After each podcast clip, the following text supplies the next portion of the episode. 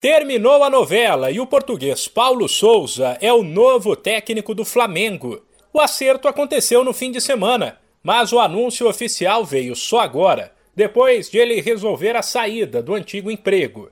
Para assumir o rubro-negro, Paulo Souza abriu mão da chance de disputar a Copa do Mundo à frente da Polônia, seleção do melhor jogador do planeta, o atacante Lewandowski, e que está na repescagem das eliminatórias ele pagou a multa rescisória com a Federação Polonesa de 2 milhões de reais do próprio bolso e logo depois do anúncio já mandou um recado para os flamenguistas. Alô Brasil, esta é uma mensagem para a maior torcida do mundo.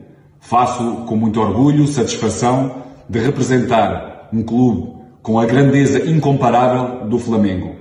É hora de trabalharmos muito para dar alegrias, títulos e aproximar os mais de 40 milhões de torcedores em torno do time. Jogaremos juntos. Saudações rubro-negras. O anúncio oficial era aguardado desde o fim de semana, mas principalmente desde a terça-feira, quando Jorge Jesus foi demitido do Benfica. Isso porque o Mister era a prioridade da diretoria rubro-negra e conversou com o vice de futebol Marcos Braz dias antes. Como não houve acerto, o Flamengo fechou com Paulo Souza e depois, com Jorge Jesus livre no mercado, muita gente achou que o negócio ia melar.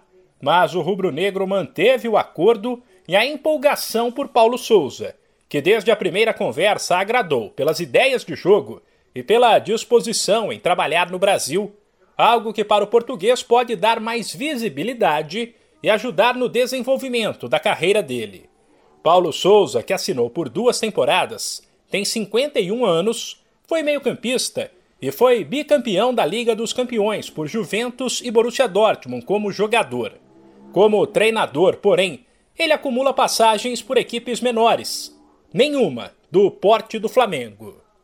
De São Paulo, Humberto Ferretti.